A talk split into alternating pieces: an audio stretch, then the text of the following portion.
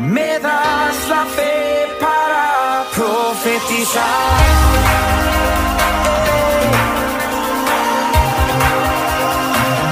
Profetizar.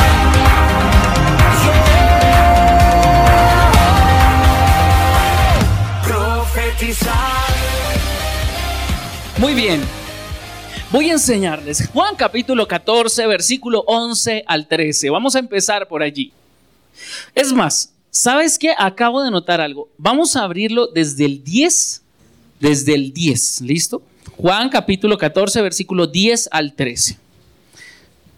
Esto es algo que Jesús nos está hablando a nosotros. Recuerden que vimos hace ocho días que Dios todo el tiempo está hablando, pero no todo el tiempo nosotros estamos escuchando. ¿Listo? Entonces hoy vamos a ver cómo es que Dios habla realmente.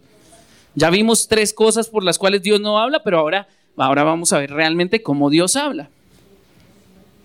Ahora sí, dice, ¿acaso no crees que yo estoy en el Padre y el Padre está en mí? Las palabras que yo digo no son mías, sino que mi Padre que vive en mí hace su obra por medio de mí.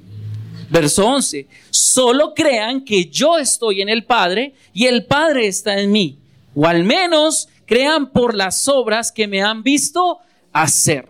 12, les digo la verdad. Eso significa en serio.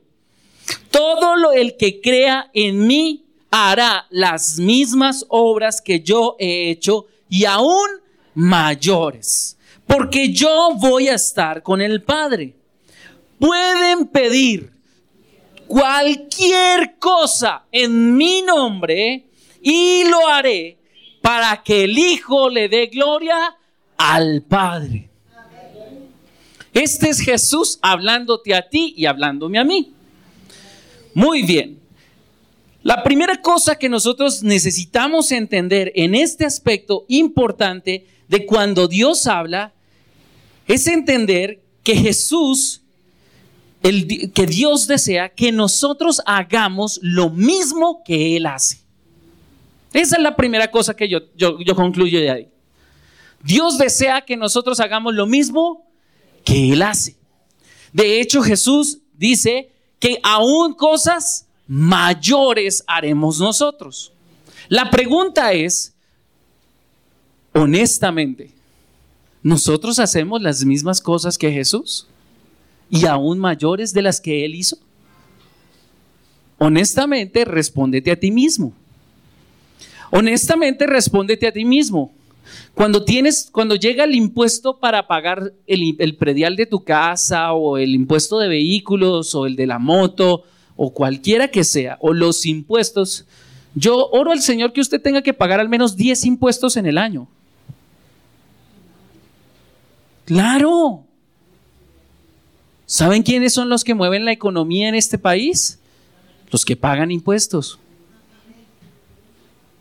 Permíteme hacerte un, un, pequeño cambio en el chip. La mayoría de personas dicen que los impuestos se los roban. Yo espero que usted no tenga esa mentalidad de que usted también se roba los impuestos.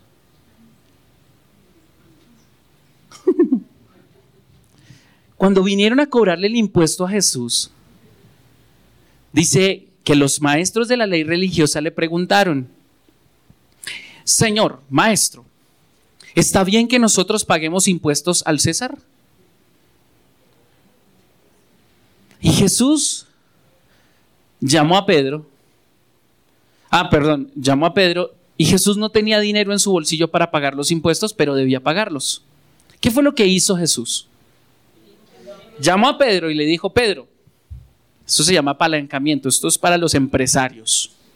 Jesús era un empresario. Él no salió corriendo a trabajar y a mirar a ver cómo conseguía lo del impuesto. Él llama a Pedro y le dice, Pedro, por favor ve y pesca un pescado. Entonces Pedro fue y como él era pescador, ¿qué hizo? Pescó un pescado. Ábrele la boca y entonces cuando le abrió la boca, ¿qué había en él? una moneda de oro. Le sacó la moneda, se la pasaron a Jesús. Y entonces ahí fue cuando le preguntaron, y Jesús dijo, ¿de quién es? la cara que aparece en la moneda? Dijo, del César. Y Jesús dijo, den al César lo que es del César y a Dios lo que es de Dios. Es decir, que ustedes tienen que pagarle impuestos al César, impuestos a Dios. Hay que pagar impuestos. Pero lo que Jesús nos está enseñando con esto es que él no tenía dinero para pagar el impuesto. Sin embargo, el Padre envió la provisión para pagar el impuesto en el momento en que él la necesitaba. Jesús no salió y dijo, Pedro, vaya y pídale prestado al prestamista para pagar el impuesto.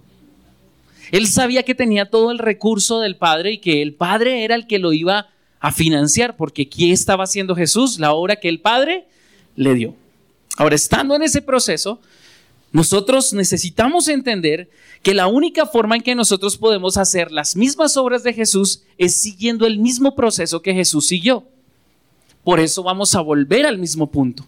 ¿Acaso no crees que yo estoy en el Padre y el Padre está en mí? Las palabras que yo digo no son mías. Dice, sino que mi Padre que vive en mí hace su obra por medio de mí. Ahora ustedes dirán, sí, René, pero es que es Jesús. El que caminaba sobre el agua es Jesús. El que sanaba a los enfermos es Jesús. El que podía multiplicar los peces y los panes y alimentar una multitud de 15 mil personas es Jesús. Él es el Todopoderoso, es Dios mismo hecho hombre. Él podía hacer eso. ¿Ah? Verso número 12. Perdón. Versículo 12 les digo la verdad, todo el que crea en mí, las mismas obras, las mismas, diga todo. No está diciendo, algunos de los que creen en mí harán las mismas obras que yo hago. Está diciendo que todos. Si usted cree en Jesús, usted puede hacer las mismas obras que Jesús hizo. Pero resulta que Jesús seguía un proceso y es que él no decía nada que no le hubiera dicho su padre. Él solo hablaba lo que Dios le decía y hacía lo que Dios le decía. O sea que el proceso es que no soy my way. Jesús, pero es que es Jesús y él podía hacer cualquier cosa. No, él no podía hacer cualquier cosa. Juan capítulo 5 versículo 19 nos muestra esta verdad. ¿Cómo es que entonces puedo hacer las mismas obras que Jesús? Pues siguiendo el mismo proceso que seguía Jesús. Dice, entonces Jesús les explicó. Les digo la verdad. Miren que en esta frase vuelve y arranca diciendo que les digo la verdad. Cuando Jesús decía, les digo la verdad, en otras traducciones dice, de cierto, de cierto les digo, les está diciendo, hey, póngale la firma, estoy hablando en serio, no le estoy tomando del pelo. ¿Sí? Estoy hablándole algo que es 100% cierto, ¿cierto? Dice, les digo la verdad, el Hijo no puede, no puede hacer nada por su propia cuenta, por sí mismo. Solo hace, solo, únicamente hace lo que ve al Padre, que el Padre hace y todo lo que hace el Padre también lo hace el Hijo, perdón, que me la pusieron ahí en todo el frente. Gracias. Todo.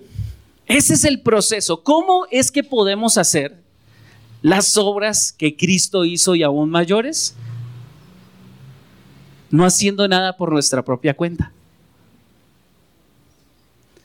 My way somos nosotros. Es que a mí no me cuadra mucho eso. Ok. Tienes, tienes derecho a que no te cuadre el asunto. Pero si quieres hacer las mismas obras de Jesús y aún mayores, debes hacer lo mismo que hizo Jesús. Dice que el Padre vivía en él y ¿quién hacía las obras en él? El Padre. ¿Por qué cuando oro mis hijos sanan? Porque el Padre está en mí y Él hace la obra a través de mí. ¿Por qué cuando no tengo dinero para pagar algo, el Señor envía provisión? Porque el Padre que vive en mí hace las obras a través de mí. Todos queremos eso, pero escúchame bien. Si quieres que eso funcione en tu vida, necesitas aprender a hacer lo que Jesús hizo. Y fue escuchar y ver a su Padre. Los hijos siempre imitan a sus padres. Tus hijos no hacen lo que tú dices, tus hijos hacen lo que tú haces. Si tus hijos te ven orando en la casa, tus hijos van a orar. Si tus hijos te ven peleando en la casa, tus hijos van a pelear. Si tus hijos te oyen hablando bien, tus hijos van a hablar bien, porque ellos hacen todo lo que ven a sus padres hacer. Pero si tus hijos te escuchan gritando en la casa, tus hijos también van a gritar, porque los hijos hacen todo lo que ven a los padres hacer. Del mismo modo, yo hago todo lo que mi padre hace y dice. Todo lo que Jesús dice y hace, eso yo lo hago. Así que cada vez que yo leo esas palabritas en rojo en mi Biblia, sé que Jesús me está hablando a mí. Eso es conmigo. Y si yo quiero hacer lo mismo que Jesús hizo, yo necesito hacer las cosas a su manera. ¿Han escuchado una frase muy poderosa y muy dada en el mundo? Yo creo en Dios, pero a mi manera, o sea, my way.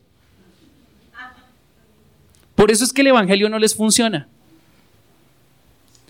Porque Jesús dijo, el que cree en mí, como dice la escritura, no es a mi manera, es como está escrito, como el Padre dijo que lo hicieras. Entonces, cuando aprendas a hacer lo que el Padre dice, a escuchar lo que el Padre está haciendo, a verlo e imitarlo, entonces en ese momento puedes pedir cualquier cosa. Cualquier cosa. Cualquiera que pidas. Y Dios te la va a dar. Cualquiera. ¿Cuándo? Cuando aprendamos a hacer lo que el Padre hace, a hablar lo que el Padre dice y a actuar como el Padre actúa. Porque todo lo que el Padre hace, eso mismo hacen sus hijos. Y todo lo que sus hijos ven al Padre hacer, ellos mismos también lo harán. ¿Han visto al Padre hablando mal de otra persona? Entonces no entiendo por qué hay hijos todavía que hablan mal de los demás. ¿Han visto al padre robando? Entonces, porque hay hijos que todavía roban. Y allá el Espíritu Santo le está diciendo en qué. Perdóneme estos cuyos, pero se lo estoy diciendo con todo el cariño. Porque yo quiero que usted le pida a Dios y Él le dé todo lo que usted le pida. Todo, todo lo que usted necesite, todo del Padre se lo puede dar. Pero tienes que aprender a hacer lo que Jesús hizo. Amén. ¿Significa que entonces Jesús hacía las cosas porque le parecía? ¿O porque el Señor le hablaba? Vamos a mirar si Jesús hacía realmente todo lo que el Señor le decía o no. Hay un ejemplo en Marcos capítulo 11, versículo 11, y luego leemos el versículo 15 al 18 de Marcos 11. Aquí nos habla de algo, una historia muy interesante de Jesús. Dice, así que Jesús llegó a dónde? A Jerusalén y entró en dónde? En el templo. Después de mirar todo detenidamente a su alrededor, salió porque ya era tarde. Después regresó a Betania con los doce discípulos. Vamos a entender este, este aspecto. Llega Jesús a Jerusalén y al lugar a donde llega es a dónde? Al templo. Y después de mirar todo detenidamente, ¿qué hizo Jesús? Llegó al templo a qué? Se sentó y comenzó a mirar. Pasó todo el día mirando lo que pasaba en el templo.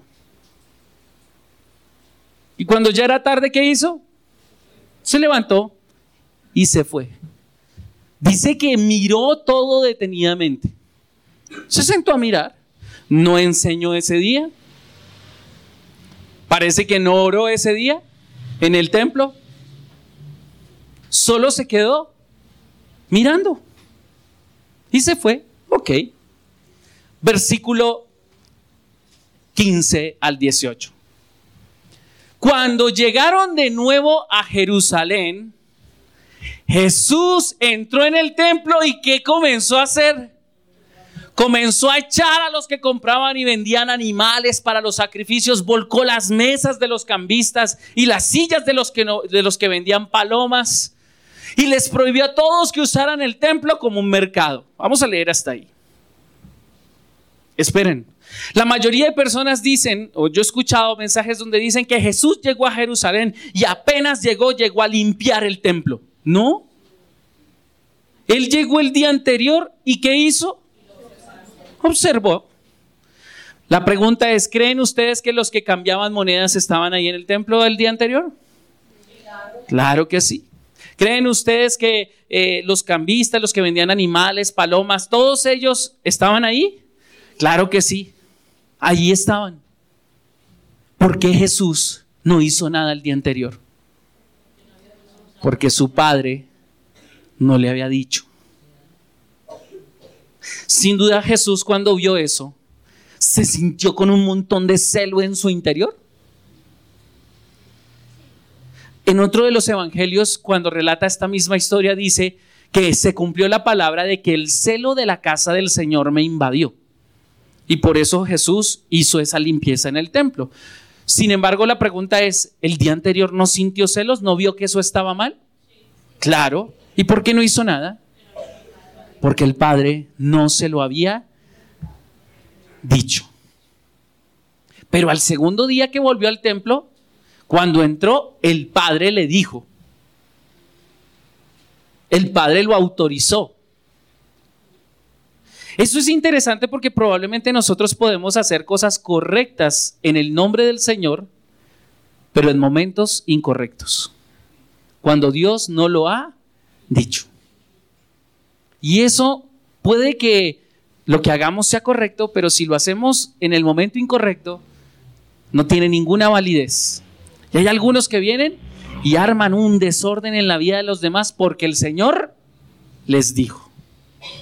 Y puede que tengan razón, pero el Señor no les ha dicho que lo hagan de esa forma.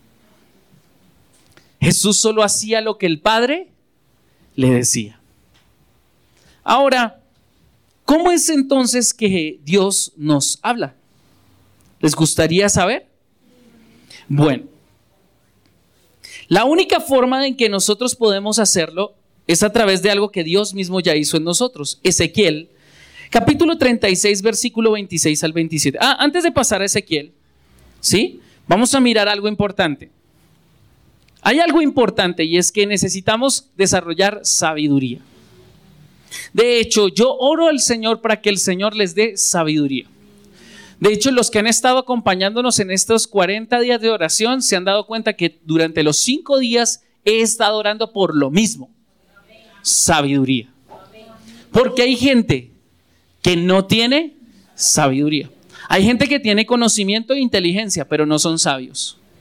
Sabiduría no es hablar las cosas correctas, sabiduría es hablar las cosas correctas en el momento correcto y de la forma correcta. Porque algunos confunden la sinceridad con la grosería.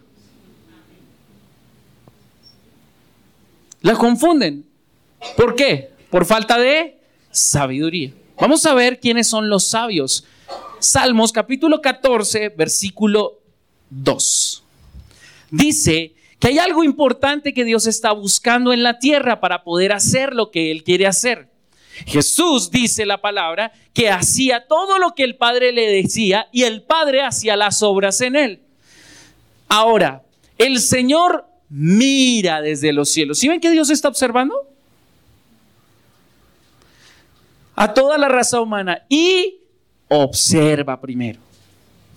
Este es un principio de sabiduría, llave de sabiduría. Antes de actuar, observa. Antes de juzgar, observa. Observa, observa, observa, observa. Para ver si hay alguien realmente sabio. Dios está buscando en la tierra gente sabia. ¿Quiénes son los sabios que Dios está buscando? A ver si hay alguien que está buscando a Dios. O sea, para Dios una persona sabia, ¿qué es? Una persona que busca a Dios, que lo está buscando, que va en pos de Él. Ya ustedes saben la diferencia entre ir en pro y ir en pos, ¿cierto? ¿Quiénes están en pro de que se apague el incendio, el incendio en la Amazonía? ¿Quiénes están en pro de eso? ¿No? Uy, yo sí, yo... Levanten la mano los que estén en pro de que se acabe el incendio en la Amazonía. Los que están en pro de eso. Ok. Listo. Ahora, levanten la mano los que están en pos de eso. Tengo que guardar mi mano. Porque si yo estuviera en pos de eso, o sea, estar en pro, estar a favor, ¿cierto? Estoy a favor de que se haga algo para que ese incendio se apague. Estoy a favor de que se haga algo, que se usen los dineros que sean necesarios para apagar esos incendios. ¿Sí? Eso es estar a favor, ¿cierto? Muchas personas están a favor, comparten en sus redes sociales, terrible lo de, la, Amazonía, Bolsonaro, no sé qué, si sé cuándo, no sé dónde, etcétera, etcétera. Pero ¿cuántos están en pos? Si estuvieras en pos de eso, no estarías aquí en Bogotá cómodamente. Estarías allá apagando el incendio. Hay gente que dice, yo estoy en pro de todo lo bueno que se haga pero no están en pos de nada porque no lo están buscando. Si estuvieras buscando a Dios, entonces dejarías que Él altere tu agenda. Oh, sí, dejarías que Dios altere tu agenda. Miren lo interesante de mi agenda. Digo, voy a hacer 40 días de oración y voy a estar los 40 días aquí con el favor de Dios. Y pocas veces lo llaman a uno del ministerio de Kenneth Copeland de los Estados Unidos para hacerlo, para invitarlo a una cena de pastores en el Hotel Dan Carlton. Pero lo hicieron durante los 40 días, así que pastor, muchas gracias por la invitación, pero no voy a ir. Porque yo no estoy en pro, estoy en qué? En pos. Y busco que de alguna forma Dios me encuentre sabiduría de buscarlo. Entonces los que lo buscan no son los que van a la iglesia cuando tienen tiempo, son aquellos que van a la iglesia aunque no tengan tiempo. Hay, tiempo para todo. Siempre que la gente me dice, no tengo tiempo, ya entendí, yo entiendo, no me interesa. Cuando tú dices, no tengo tiempo, es un, no me interesa. Conozco personas que trabajan desde las 7 de la mañana, salen a las 6 de la tarde y a las 6 de la tarde o 5 y media corren a la universidad para estudiar hasta las 10 de la noche. Llegan a la casa a las 11 de la noche y entonces llegan a la casa y se acuestan a las 2, 3 de la mañana porque están haciendo trabajos. Y al otro día se levantan a las 5 de la mañana. ¿Tenían tiempo? Sí tenían tiempo. Pero el que no quiere no está interesado. Pero el que está interesado, ¿qué hace? Busca el tiempo. Busca el tiempo. Así que el Señor está mirándonos desde los cielos a ver si nos encuentra en algo de sabiduría, a ver si estamos buscando a Dios como Jesús buscaba al Padre. Jesús estaba durante todo el tiempo y dice que frecuentemente, ¡pum!, se les perdía a los discípulos.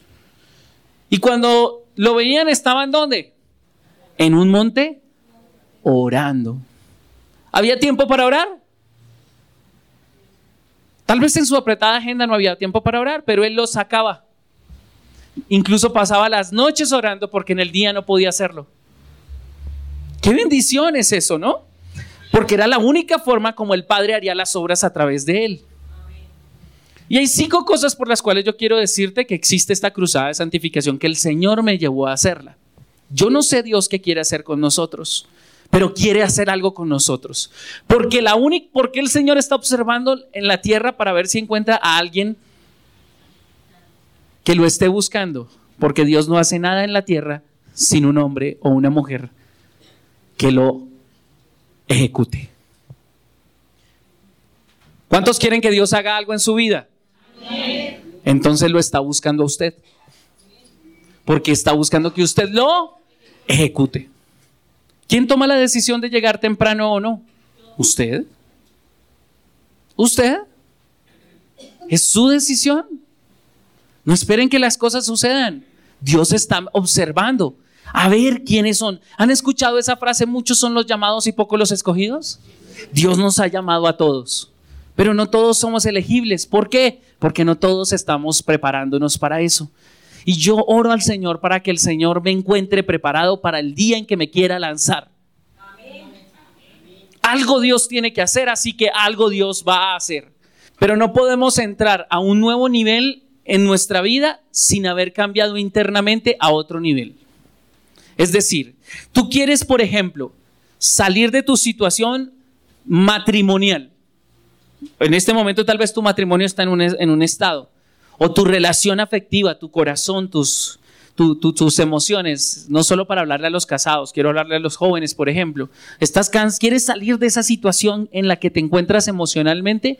La única forma de salir a una nueva y mayor, mejor, es que tú primero eleves lo que hay en tu interior.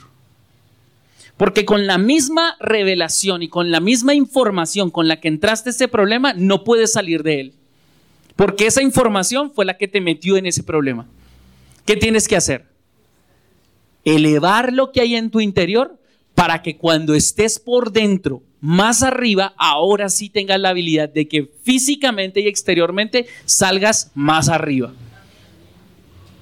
¿Quién está de acuerdo conmigo que si uno se mete en un problema, tiene que elevar su manera de pensar para salir de él? Que estar más alto todavía. Porque si no te vas a meter nuevamente en el mismo problema. Esa es la razón por la cual las personas salen de un problema y vuelven y entran. Salen de un problema y vuelven y entran. No es que salgan del mismo problema, es como el ojo de un huracán. Cuando el huracán pasa, destruye todo, pero hay algo que se llama ojo de huracán. La mayoría de gente dice, la gente está en el ojo del huracán. No, en el ojo del huracán no pasa nada, está completamente calmado, no hay vientos en el ojo del huracán, está todo tranquilo. Y entonces, ¿qué pasa? Cuando se va moviendo el huracán, viene otra vez la segunda parte, la otra parte del huracán que está dando la vuelta. Y entonces vuelve a generar destrucción. Eso es lo que la gente tiene. Pasa por el ojo del huracán y vuelve y otra vez tiene un desorden en su vida. Y luego otra vez se pasa por el ojo del huracán y dice, uy, salí de esta, salí de esta, espere que está en la mitad de todas. Ahora, ¿cómo Dios nos habla? Ahora sí, Salmo capítulo, perdón, Ezequiel capítulo 36, versículo 26, 27. Lo que Dios hace para hablarnos en el Antiguo Testamento, las personas, escúcheme bien, solo podían ser consultaban a Dios solamente a través del profeta, el sacerdote o el juez. Eran las únicas tres personas habilitadas para hablar con Dios.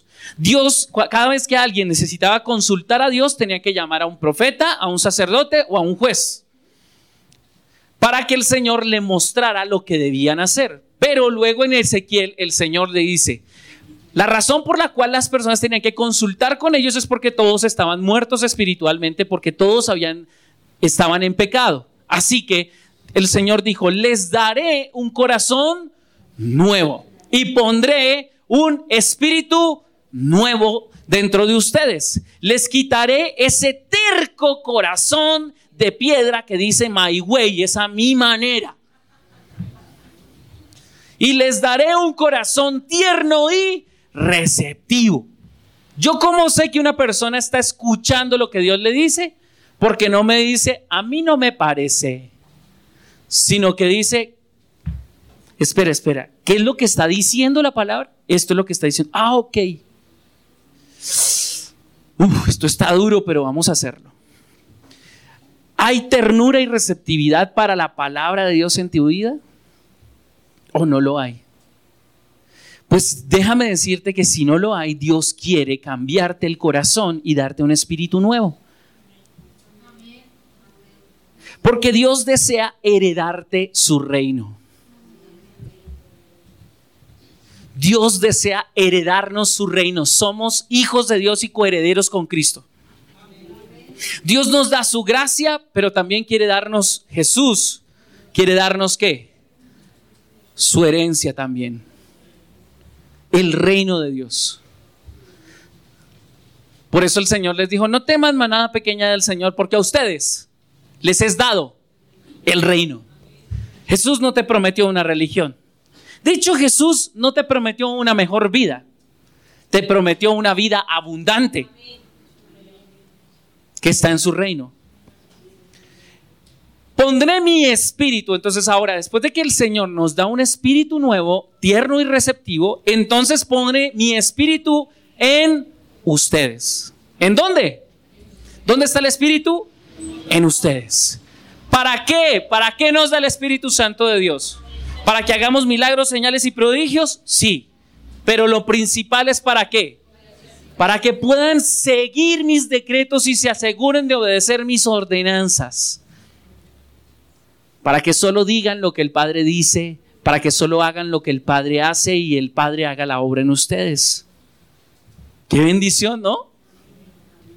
Yo no sé por qué a ustedes, ¿a quién le gustaría ser como Cristo? ¿Usted tiene problemas financieros? Si usted tiene problemas financieros, Cristo nunca los tuvo. Jamás. ¿Sabía que en toda su vida, eh, en su ministerio, Jesús jamás fue, fue pobre? Jamás. O sea, tiene uno que vestir demasiado bien en la vida para que cuando a uno lo metan a la cárcel y le quiten su ropa, los guardianes se la rifen. Tiene que vestir uno muy bien, ¿cierto? Algunos dicen, Jesús no hubiera tenido muchas posesiones en la tierra. ¿Perdón? Él no tenía muchas casas. No tenía carros, no tenía propiedades, no tenía burros porque él no se iba a distraer con eso. Pero él nunca fue pobre. Él se hizo pobre. Y en el único lugar donde se hizo pobre, ¿dónde fue? En el único lugar donde se hizo pobre. Él mismo se despojó de sus riquezas. Él mismo se despojó.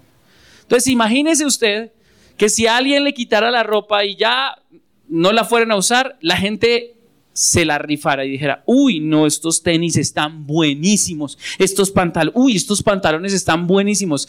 Toda esa descripción era porque la túnica de Jesús era la túnica de un rey. No cualquiera podía pagarla. Ahora, ¿por qué? Porque cuando tú recibes todo lo que el Padre, escúchame bien, porque como leímos, porque cuando tú recibes todo lo que pides, el Padre recibe gloria. Pero para que eso suceda, tú tienes que estar en Cristo y hacer lo que Cristo hizo. La mayoría de nosotros desligamos eso de un lado y podríamos escuchar un mensaje en el que dice, ah, ok, Dios te va a dar todo lo que pidas. Sí, pero tienes que aprender a hacer lo que Jesús hizo y es hacer solo la voluntad de Dios. Si haces solo la voluntad de Dios, déjame decirte que tienes todo asegurado. Les voy a hablar al final de un testimonio que me genera eso, que, con lo cual yo lo, experimenté y quiero que tú lo experimentes también. ¿Listo? Ahora, Juan capítulo 3, versículos 5 al 8, dice Ezequiel que nos iba a dar eso el Señor. Ahora el Señor Jesús dice, Juan 3, 5 al 8 dice lo siguiente. Jesús le contestó, te digo la verdad, nadie puede entrar en el reino de Dios. ¿Nadie puede qué? Entrar en el reino de Dios. Entrar en el reino de Dios, que es abundante, si no nace del agua y del espíritu. Espíritu con mayúscula significa que es el Espíritu Santo. Ahora sigue. El ser humano solo puede reproducir la vida humana, pero la vida espiritual nace de dónde? Del Espíritu Santo. Así que no te sorprendas cuando te dicen, tienes que nacer de nuevo. Yo quiero que tú nazcas de nuevo. ¿Y cómo sabemos que el nuevo nacimiento se produce? Pues que se quita el corazón de piedra y ahora hay un espíritu tierno y receptivo. Ya no soy my way. El nuevo nacimiento se produce porque hay un espíritu nuevo que nace de nuevo. Y ese espíritu me permite ser tierno y receptivo. El viento sopla hacia donde quiere. De la misma manera que oyes el viento, pero no sabes de dónde viene ni a dónde va, tampoco puedes explicar cómo es que las personas nacen del espíritu. Yo no puedo explicar cómo es que las personas nacen del Espíritu. De hecho, yo no sé en qué momento tú naciste de nuevo o si no has nacido de nuevo, pero estoy seguro que si el agua de la palabra sigue regando tu vida, en algún momento se va a producir nuevo nacimiento. En algún momento la palabra y el Espíritu harán que tú nazcas de nuevo. La razón por la cual hay algunos que se dicen, oh, ok, es que él no ha nacido de nuevo. ¿Por qué? Por la forma como se comporta. ¿Y por qué esta persona se comporta así? Porque no ha permitido que el agua, que es la palabra de Dios, y el Espíritu Santo hagan la obra en esa persona. Entonces puede ir a la iglesia, orar todos los días, si es necesario, pero su vida no es transformada. ¿Por qué? Porque no ha recibido un nuevo nacimiento. Pero no va a producirse a menos de que se exponga a Dios. Porque la única forma de traer un bebé a este mundo es a través de la intimidad. ¿Es así o no es así? La única forma de traer un bebé a este mundo es a través de la intimidad. Y si tienes intimidad con Dios, algo van a hacer en ti. Si tienes qué? Intimidad, si te unes al Señor. Y un espíritu te vuelves con Él. Ahora sigamos adelante. ¿Cómo nos habla Dios? Dios nos va a hablar a través de algo que nosotros llamamos el hombre interior o el ser interior. Esto se encuentra, a ver qué se me hizo, Salmo capítulo 18, versículo 28. Salmo 18, 28 nos habla acerca de cómo nos habla Dios realmente. Nosotros ya descubrimos algo importante, pero ahora vamos a ver cómo nos habla Dios realmente. Dice, enciendes una lámpara para mí. El Señor mi Dios ilumina mi oscuridad. La lámpara de nuestra vida es nuestro espíritu. Nosotros somos espíritu. El espíritu es totalmente distinto al alma. En el alma se encuentran, y les voy a hablar un poquitico de, nosotros en tres dimensiones. Todos nosotros somos físicos, somos seres físicos, ¿cierto? Y percibimos el mundo físico principalmente a través de los cinco sentidos. La vista, el olfato, el oído, eh, el gusto y el tacto. Esa es la parte física. Pero también hay una parte emotiva que no podemos ver, pero todos la sentimos, ¿verdad? ¿Todos hemos sentido rabia alguna vez? Sí, ¿cierto? ¿Y cómo sabemos que tenemos rabia? Pues porque nuestro cuerpo lo expresa. Sí, la rabia, pero la rabia es intangible. Solo el que la, el que la está viviendo es el que lo, lo siente. ¿Listo? ¿Hemos experimentado tristezas? Claro. ¿Hemos experimentado alegría? ¿Miedo? Exactamente, todos experimentamos eso, son sentimientos. Pero también existe algo en nuestra, en nuestra alma que se llama intelecto. Todos tenemos conocimiento, ¿verdad? Hay alguien que es duro para las matemáticas, otros que son duros para las ciencias naturales, otros que son pilos para arreglar cosas, otros que son inteligentes para una cosa o para la otra, otros para cocinar, etc. Y es un conocimiento como intelectual, ¿verdad? Está en donde, en nuestra mente. No podemos ver nuestros pensamientos hasta que alguien, hasta que alguien habla, hasta que alguien expresa de manera física. Son intangibles, pero necesitan un mundo físico para ser expresados. Eso es el intelecto. ¿Listo? Entonces vamos los emociones y los intelectos. Ahora, los sentimientos. ¿Qué son los sentimientos? Los sentimientos son aquellas emociones que perduran durante el tiempo. Por ejemplo, cuando a una mamá le entregan a su bebé, ella qué siente? alegría, amor, ternura, pero ella sigue sintiendo eso todo el tiempo. Aunque el chino se le poposee, la orine, ¿cierto? Todo ese tipo de cosas suceden, pero ella sigue porque ya no es una emoción, ahora hay un sentimiento porque perdura, ¿sí? Así como cuando de pronto tú ves a alguien y, y, te cae bien y te agrada y, ay, qué chévere, no sé qué, pero te olvidas y no pasa más. Pero hay gente que se conecta a tu corazón y entonces sin ninguna razón de pronto piensas en esa persona. No porque estás enamorado ni nada, no, es una persona, hey, ¿qué será la vida de fulanita? Y la voy a llamar. Y la llamas, o le mandas un mensaje, o le escribes a su face, o lo, haces lo que sea, porque ha nacido de una emoción un sentimiento que empieza a perdurar. También hay sentimientos malos y feos, pero de esos no vamos a hablar mucho porque usted los conoce mejor que nadie. ¿Listo? Hay otra cosa que está en nuestra alma y es la voluntad. ¿La qué? Y hay gente que se le da solo lo que hace solo lo que se le da la la voluntad de hacer. Ahí está donde? En nuestra alma. Es nuestra alma la que toma las decisiones. Ella está sentada en el asiento del conductor y ella toma las decisiones a la izquierda, a la derecha. ¿Qué hacemos? ¿Para arriba o para abajo? Ahí está la voluntad.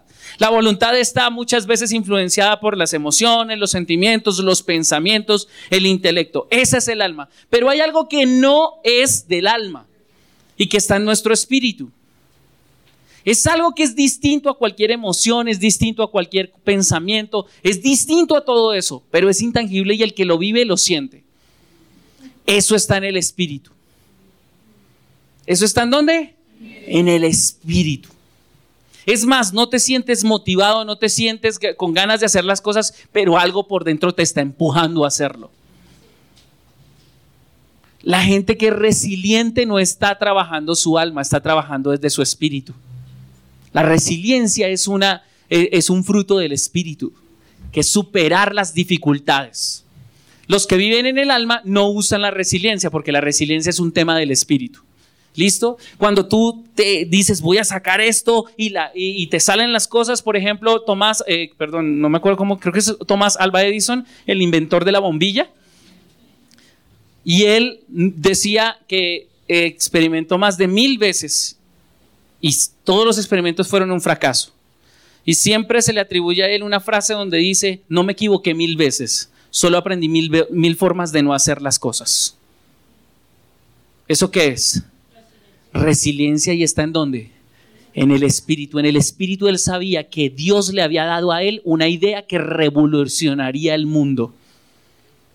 El Señor está mirando y observando en la tierra a ver si hay alguien inteligente y sabio que lo busque a Él para que le dé las cosas que necesita saber para cambiar este mundo.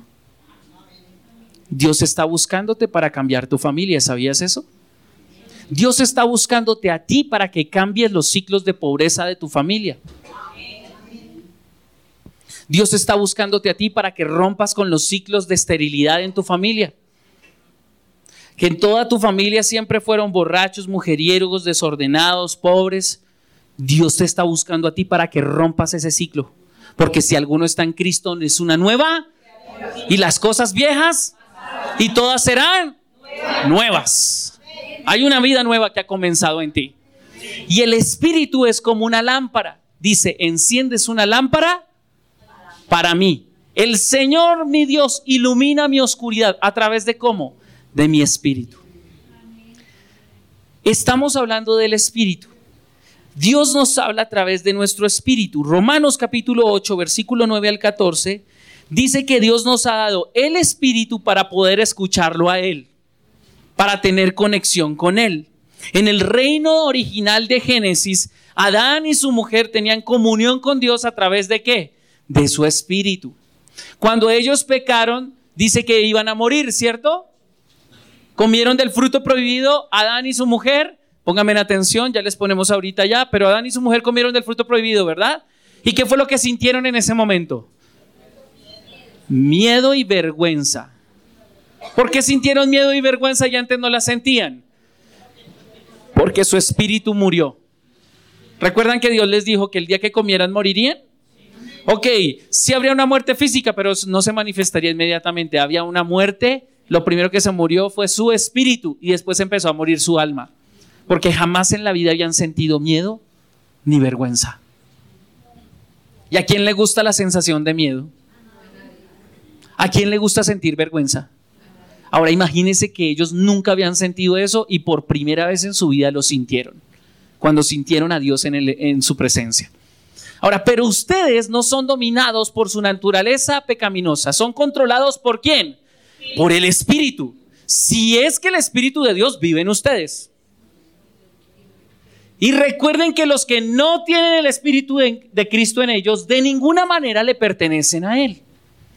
Ahora siguen. Y Cristo vive en ustedes. Entonces, aunque el cuerpo morirá por causa del pecado, el Espíritu les da vida. Porque ustedes ya fueron declarados justos ante los ojos de Dios. Esto es algo espiritual. Amén. Está hablando con su espíritu, no con su alma. Así que es posible que no lo pueda razonar completamente. Sigue, verso 12. Allá, el Espíritu de Dios, quien levantó a Jesús de los muertos, vive en dónde? Y así como Dios levantó a Cristo Jesús de los muertos, Él dará vida a sus cuerpos mortales, mediante el mismo espíritu que vive en donde. Esto me da una buena noticia. Cuando alguien se muere y muere en Cristo, esa persona está con el Espíritu de Dios. Porque Él vive en el Espíritu y el Espíritu vive en Él. Solo que ya no viven en ese cuerpo. Por eso el, cuerpo, el cuerpito se murió y se volvió polvo. Por lo tanto, amados hermanos, no están obligados a lo que su naturaleza pecaminosa los incita a hacer. Esto lo voy a explicar en ocho días para ver el tema de las dos naturalezas. ¿Listo? Porque muchos de nosotros queremos hacer una cosa, pero terminamos haciendo otra. ¿Sí? Queremos hacer lo que Jesús dice y lo que la palabra de Dios dice, pero no hay algo que nos impide hacerlo y terminamos haciendo todo lo contrario. Eso es algo que vamos a ver en ocho días. Dice, pero pues si viven obedeciéndola, morirán. Pero si mediante el poder del Espíritu hacen morir, ¿quién, hace ¿quién debe hacer morir? Nosotros.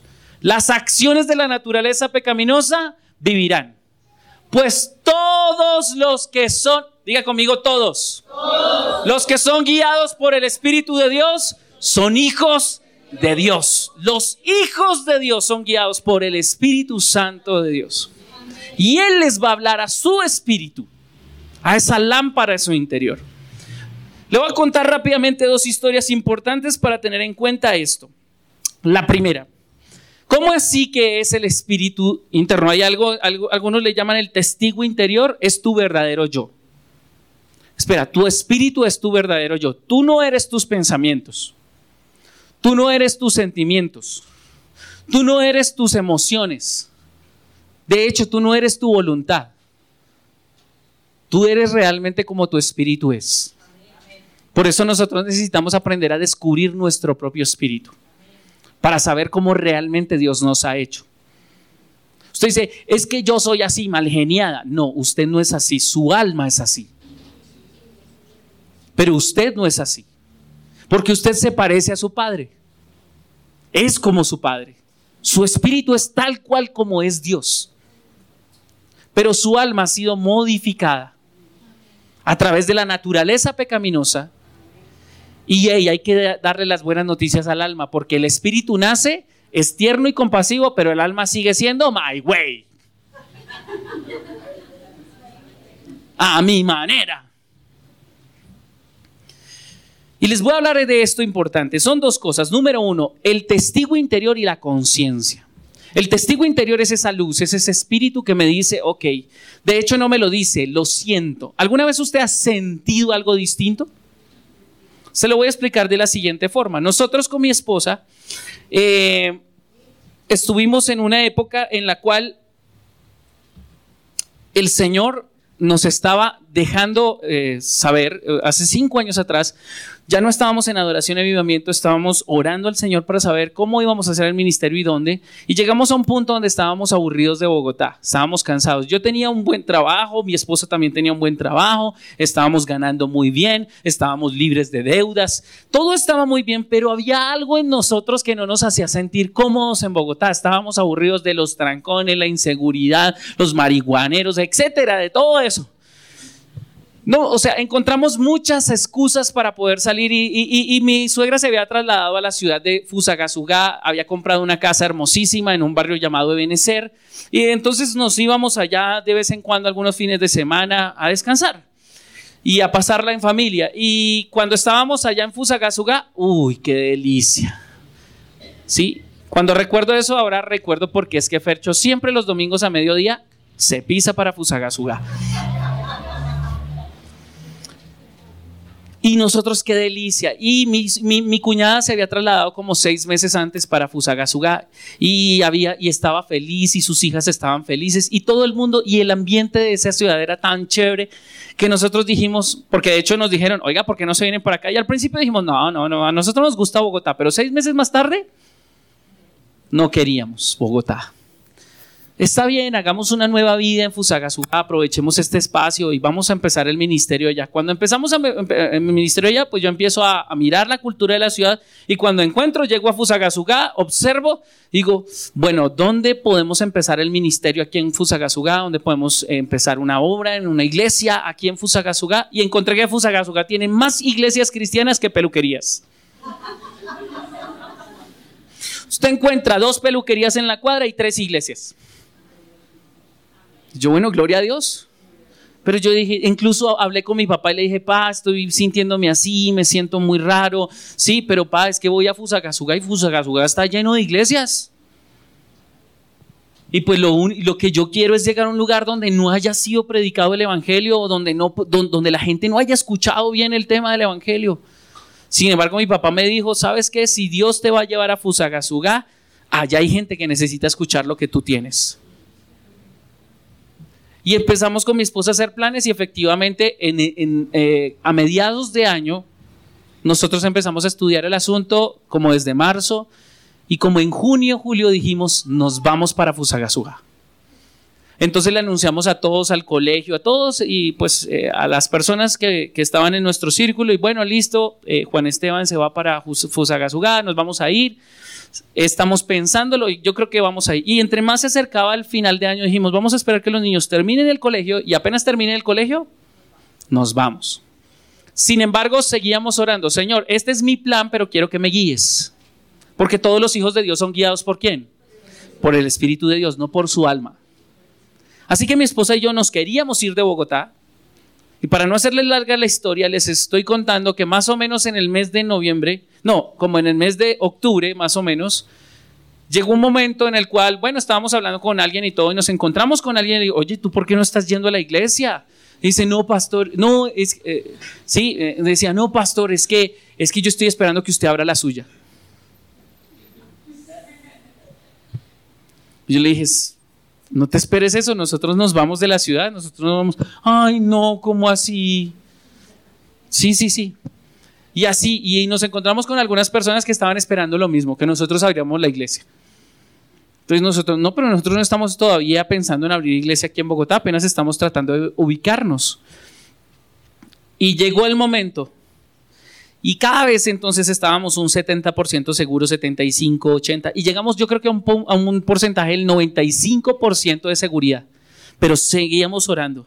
Señor, estamos haciendo todo para irnos para Fusa pero queremos tu dirección. ¿Y saben cuál fue la respuesta de Dios? Silencio.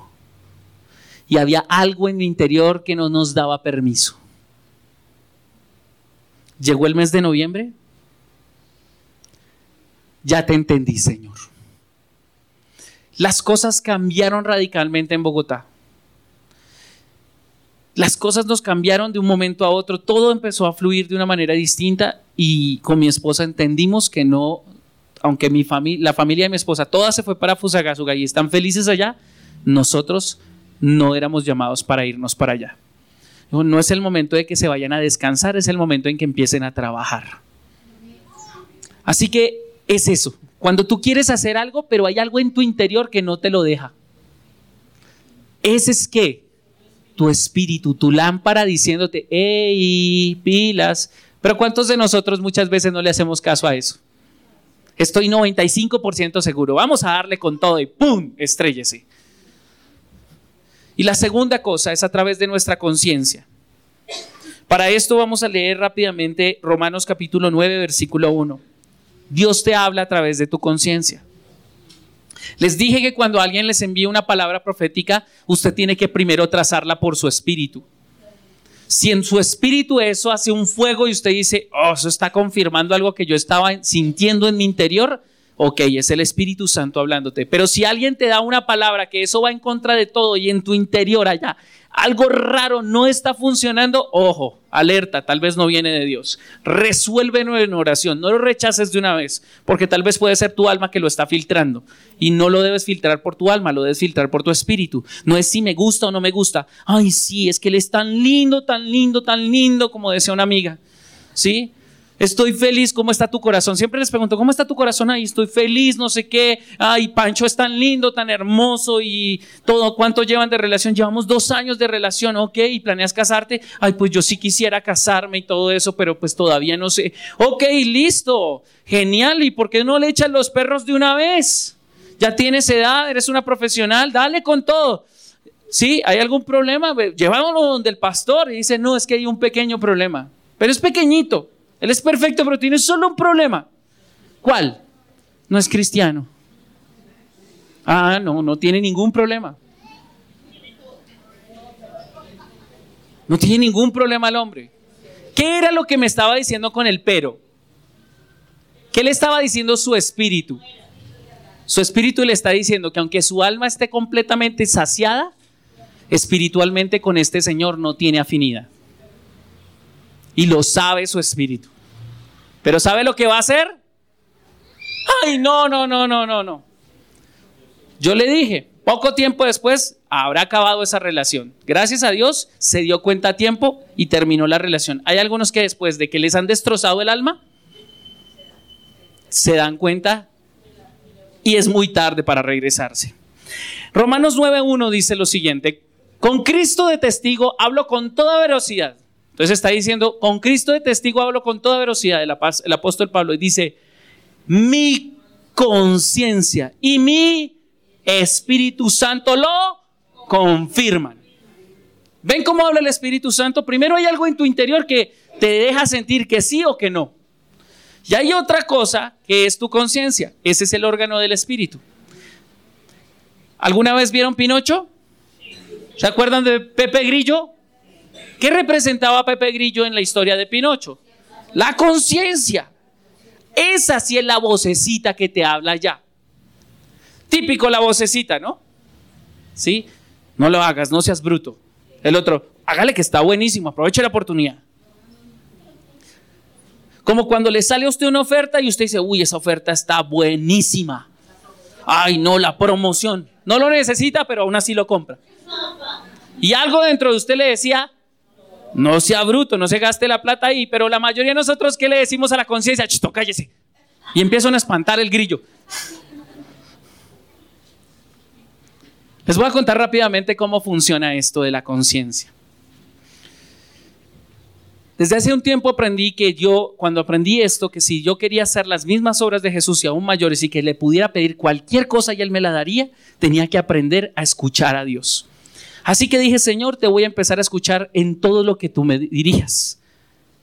Y quiero decirles que, que, me ha sido difícil, no es sencillo depender de Dios 100%, consultar a Dios cada cosa para que mi espíritu me confirme o, o mi conciencia me hable. Sin embargo, aprendí algo muy poderoso y es que cada vez que yo voy a algún lugar y llega el momento en que van a levantar la ofrenda, yo he tomado la decisión de que cada vez que voy a un lugar, así sea un botón, pero yo voy a dar algo. Sin embargo, dije, no voy a dar de mi propia alma, voy a pedirle a mi espíritu que me diga cuánto dar. Y estábamos en la dedicación de un nuevo auditorio para una iglesia. Estábamos ahí. Pasó un pastor que lo invitaron para ministrar la palabra y estaba hablando acerca de la ofrenda. Iban a levantar la ofrenda al Señor. Así que el Señor, yo le dije, Señor, esta es una gran oportunidad. Yo sé que debo ser generoso, porque si yo voy a ofrendar generosamente en este lugar, sé que tú, vas a enviar personas que ofrenden generosamente cuando nosotros lo necesitemos en nuestro nuevo lugar. Y de hecho estamos recibiendo ofrendas especiales. El presupuesto se ha venido creciendo. Ustedes creen eso, creen que construir es difícil. Listo, pero, el, pero vamos adelante. Y resulta que yo le dije, Señor, yo tengo una ofrenda. Entonces yo a veces acostumbro guardar el sencillo en un bolsillo, los más grandecitos en otro, otro poquito en la billetera. Y ese día o dos días antes había tenido la oportunidad de ministrar en una iglesia y me habían ofrendado, me habían dado una muy buena ofrenda. Y yo la tenía ahí separada en el sobre, en la maleta, porque teníamos que pagar el arriendo en la iglesia. ¿Sí?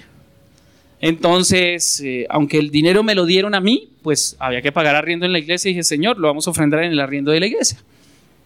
Y entonces, eh, llegando en ese momento, empezó el pastor a hablar y mientras él hablaba, yo cerré mis ojos y le dije, Señor, ¿cuánto quieres que dé? Y entonces pues yo pensé en todo lo que tenía sencillo. Sin embargo, algo me dijo, debo ser generoso. Entonces dije, ok, listo, voy a sacar de los billetes grandes. ¿Está bien esto? Y saqué un billete y lo puse en mi mano. Y el Señor me hizo sentir en mi conciencia, dalo todo, René. Ok, Señor. Entonces saqué lo que estaba en sencillo y dije, aquí está todo el sencillo y se lo voy a poner a este billete. Y el Señor, literalmente mi conciencia me dijo, dalo todo. ¿Todo, Señor? Ok, Señor, está bien, yo confío en ti y saqué todo el billete que tenía acá. Y mi conciencia, mi conciencia que me decía, dalo todo, René. Lo de la billetera, gracias Señor porque me, me pusiste a tanquear el carro antes de llegar acá y saqué todo lo que había en la billetera. Y lo metí. Listo, Padre, estamos listos. Y mi conciencia, dalo todo. Señor, esa ofrenda es generosa y es para el arriendo de la iglesia. Tú sabes. ¿Y qué me decía mi conciencia? Dalo todo. Ok, amén, Señor. Yo solo hago lo que tú dices que debo hacer. Saqué el sobre y literalmente hasta que no me quedé sin una moneda, mi conciencia no me dejó tranquilo. Esto ocurrió en un lapso de cinco minutos. Y cuando fui y deposité esa ofrenda ahí, me sentí el hombre más feliz y tranquilo de este mundo. Me fui para la casa y al otro día, lunes, llaman los de, las, de la Junta de Acción Comunal. Pastor, ¿cómo está? Lo hemos extrañado.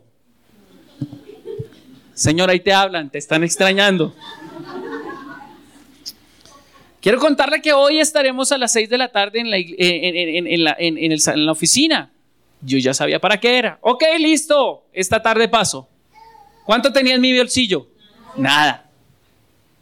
Señor, te están extrañando. Seguí con mi día, oramos, pasamos adelante. ¿Y qué pasó? Nada. 5 de la tarde. Señor, voy a ser responsable. Llamé a una persona, le dije, eh, me haces un favor, necesitamos un favor, te me puedes hacer un, préstamo personal. Eh, y esta persona me prestó dos millones de pesos. Ok, listo, me prestó los dos millones, me dijo, listo, pasemos. Y en media hora yo ya tenía los dos millones de pesos, pasé a la Junta de Acción Comunal, pagué el dinero y después dije, Señor, ahora cómo voy a hacer para pagar este dinero, Señor, que las personas sean bendecidas en la iglesia y tú les hables como me hablaste a mí, que lo den todo. Pero lamentablemente muchos no le preguntan al Señor, entonces por eso no lo escuchan. Pero listo, seguimos adelante y pues así pasaron algunas semanas. Y yo me quedé con esa deuda. Sin embargo, como tres semanas después, me encuentro con la persona que me prestó el dinero y, me dice, y le digo, ¿sabes qué? No hemos hablado de cómo te voy a pagar ese dinero. Me dice, no quiero decirte algo. Yo tenía una deuda de 32 millones de pesos y negocié con el banco y solo voy a pagar 16 millones de pesos. Así que toma esos 2 millones de pesos como una ofrenda de agradecimiento al Señor porque tú me ahorré 16 millones de pesos. Y yo, gracias Señor. Eso es lo que Dios hace cuando tú aprendes a escuchar la voz de Dios en tu espíritu y en tu conciencia. Yo no necesité que el pastor me desocupara los bolsillos y dijera, dalo todo. Él no dijo nada de eso. Solo estaba hablando una palabra de dar. Eso es todo. Pero he aprendido que cada vez que escucho la voz de Dios y le obedezco, por más lógico y razonable que sea, siempre Dios me da todo lo que necesito y lo que le pido. Y eso quiero que ocurra contigo. Amén. Déjate guiar por el Espíritu Santo de Dios. Así que no sé que Dios haya estado hablando a tu espíritu últimamente. Su palabra dice que el Señor, que los hombres pueden hacer los planes que quieran, pero el Señor dirige sus pasos. Consulta con el Señor realmente si lo que vas a hacer o lo que no piensas hacer es lo que Él desea que tú hagas. Porque cuando tú aprendes a escuchar la voz de Dios como Jesús la escuchó, porque así como es Él, así eres tú hoy en día, entonces vas a poder pedir todo lo que quieras y el Señor te lo va a dar porque se va a glorificar en ti. Por irrazonable y difícil que sea. Escucha la voz de tu conciencia. Hay personas aquí que no están escuchando la voz de su conciencia y quiero prevenirlos de que entren en otro problema. No te dejes guiar por tus emociones, no te dejes guiar por tu pensamiento, no te dejes guiar por tus sentimientos ni por tu voluntad. Aprende a guiarte por la voz del Espíritu Santo y vas a ver cómo Dios obra de maneras sobrenaturales en tu vida. En el nombre de Cristo Jesús. Amén. Gracias por todo, los bendigo, los amo con todo mi corazón. Chao, chao. Me das la fe para profetizar.